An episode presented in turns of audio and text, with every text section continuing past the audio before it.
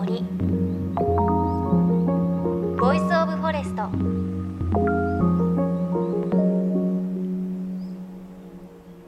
おはようございます。高橋真理恵です。JFN38 局を結んでお送りします。命の森 Voice of Forest この番組は鎮守の森のプロジェクトをはじめ全国に広がる植林活動や自然保護の取り組みにスポットを当てるプログラムです。各分野の森の賢人たちの声に耳を傾け森と共存する生き方を考えていきます。さあ今日はラジオネームあとちゃんのパパからメッセージをいただいたのでお読みします。静岡県の方です。マムシのお話非常に興味深く聞かせていただきました。現在の住居は築60年を超える日本家屋ですが越してきた当初はマムシにしばしば遭遇しました。玄関の軒下で日向ぼっこをしていたり台所に置いたゴキブリホイホイに子供のマムシがくっついていたこともありました。でもここ数年はほとんど見かけなくなり安心する反面ちょっと物足りない気分です。異常気候が影響しているんでしょうか？カエルもめっきり少なくなっています、うん、あの先週もヘビのお話お届けして身近でヘビのお話なんかあったら教えてくださいということでメッセージありがとうございます。そうなんですね。昔そんなにマムシいたんですね。ゴキブリホイホイに子供のマムシってちょっと怖いなと思ってしまいますがただ先週までのお話でマムシってこういろいろ能力があったり決してこう凶暴ではなくて臆病者っていうね話をしてきたのでちょっと少なくなってきちゃったのって悲しいなっていう感じもしますね。ねやっぱり餌となるカエルが少なくなっちゃうとマムシも減ってきてしまうんですかね。私あのずっと東京暮らしなんですがまだマムシ見たことないですね。見たいと思ってなかったんですけどちょっとマムシの絵本のお話をしてからはいつか遭遇したいななんて思ってしまいます。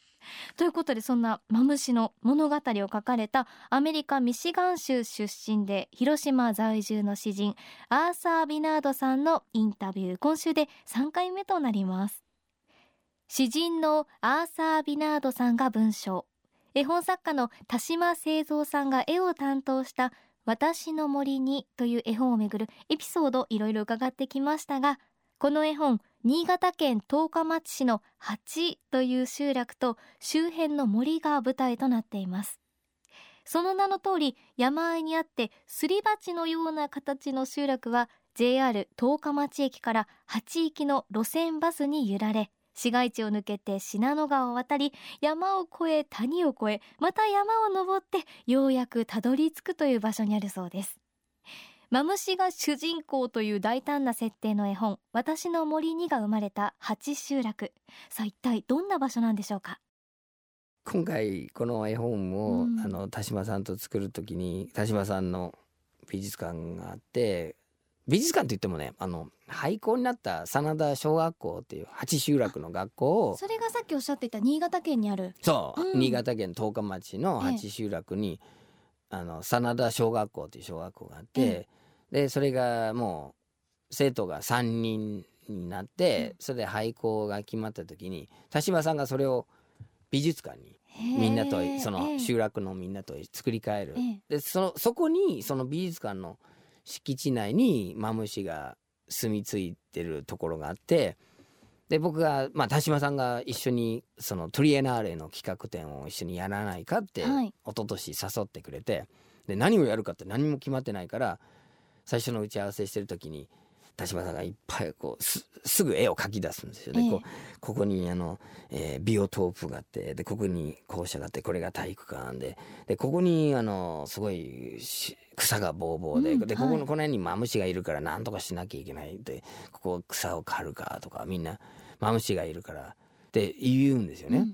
うん、マムシがいるって何が悪いんだって僕 なんかこうちょっとヘビの弁護人みたいになってちょっと側に何何退治するのかって何の美術館だよとかって言ったら そうかそうかって言ってそれでなんかそこからマムシがだんだんなんか主役になってきちゃってこのマムシが心地よく訪ねる、来館できる美術館にしようよって。すごいこと言ってますね今ね。そう。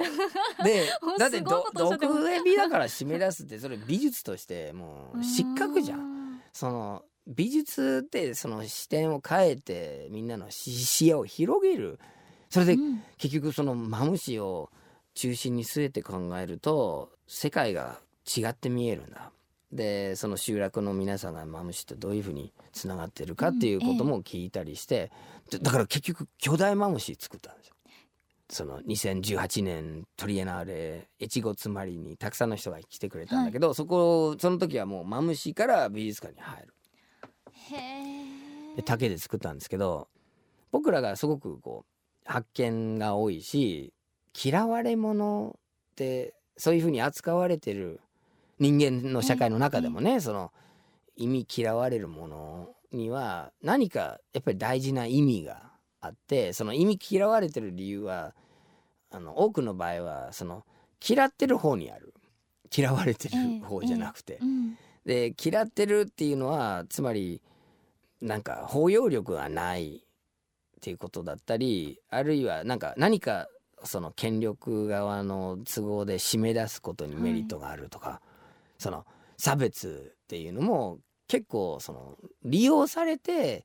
その社会が差別の方向に進むっていうことがあるからそのなんで嫌ってんのか嫌われてる側に問題があるのかそれともこっちに問題があるのかってこううん考える入り口にもなりうるんだよね。でマムシほど嫌われてる生き物はないけどマムシほど優れた生き物はない。ええなんか嫉妬心じゃないかと思うね。いやでも今日話聞くと今まではマムシは怖いうん毒、嫌嫌いだったものがガラって変わりますよね、うんすごい能力持っててでこっちの都合でそれ踏んだら噛むよねって思っちゃったり思いますよね。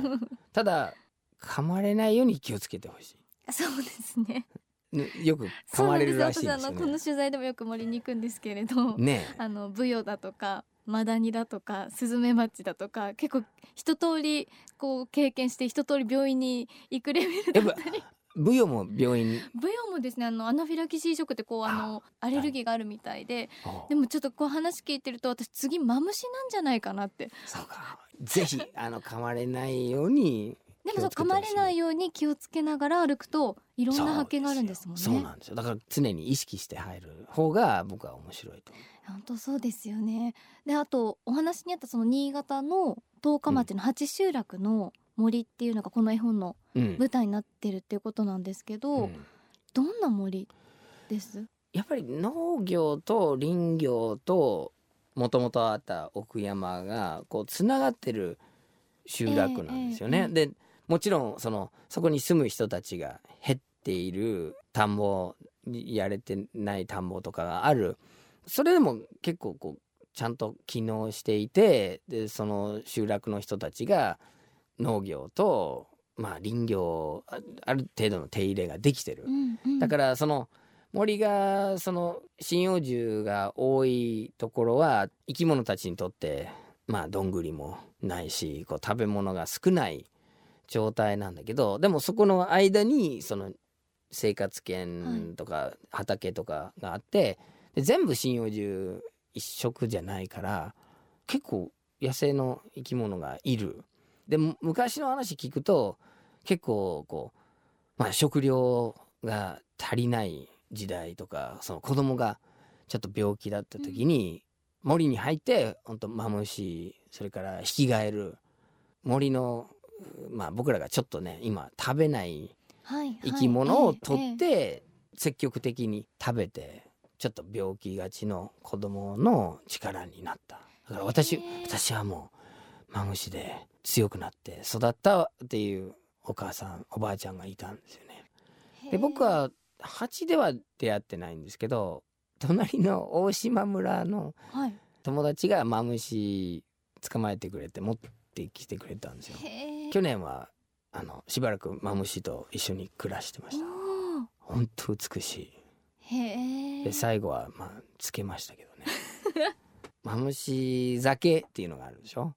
あマムシだけはいはいマはいムシ酒。うんそれは塗り薬舞踊に刺された時はマムシ酒が一番効くんでですよ。うちの妹が前あの来た時に舞踊噛まれたんですよ日本日本に来て遊びに。ええで病院に行こうかって言ってたら、その豆腐屋さんなんだけどそのおばあちゃんがね「いやもうマムシ酒塗りましょう」って言ってこうマムシが入ってる一升瓶出して ええ。うちの妹「うわーって。ね。そしたらこう塗ってあげてちょっとこう湿布巻いて、はいはい。もう1時間ぐらいで治っちゃった。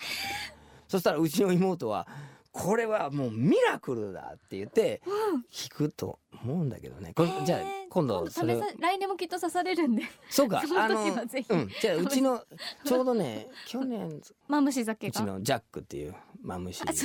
まあ妻が名付けたんですけど ええ。ちょうどいいと思う。あのじゃあちょっと小瓶に。ぜひうちにハブシもあるからハブシとね どっちが効くかな。やってみますね、えーちょっと話がずれましたが。でもすごいなんか実験台にいさやれるって。いいと思います。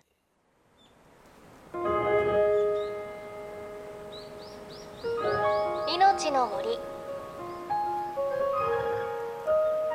Voice of Forest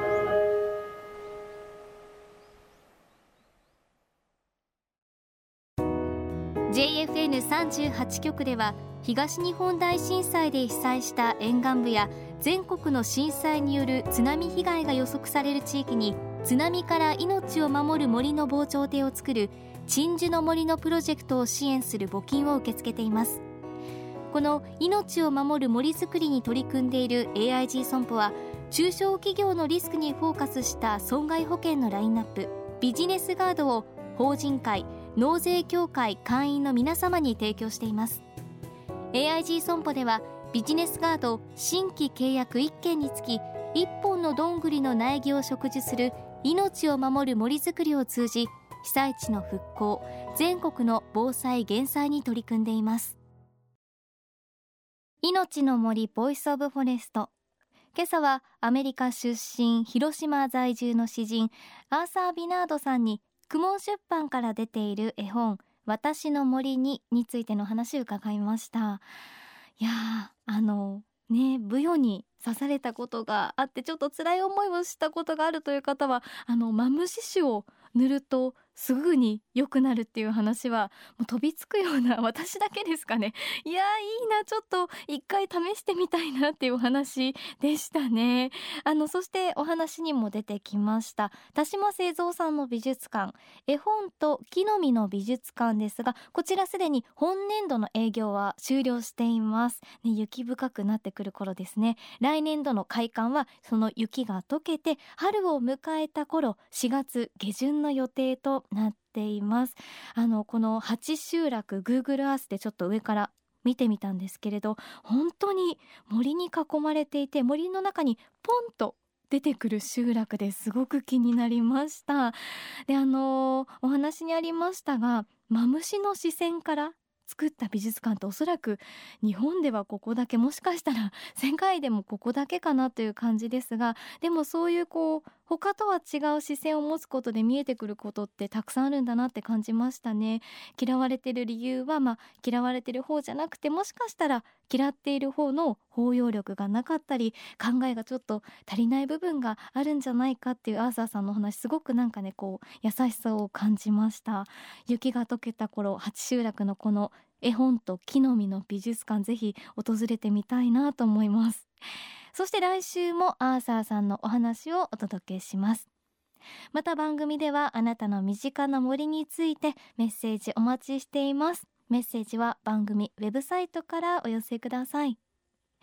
命の森 Voice of Forest。お相手は高橋まりえでした。この番組は AIG 損保の協力でお送りしました。命の森ボイスオブフォレスト。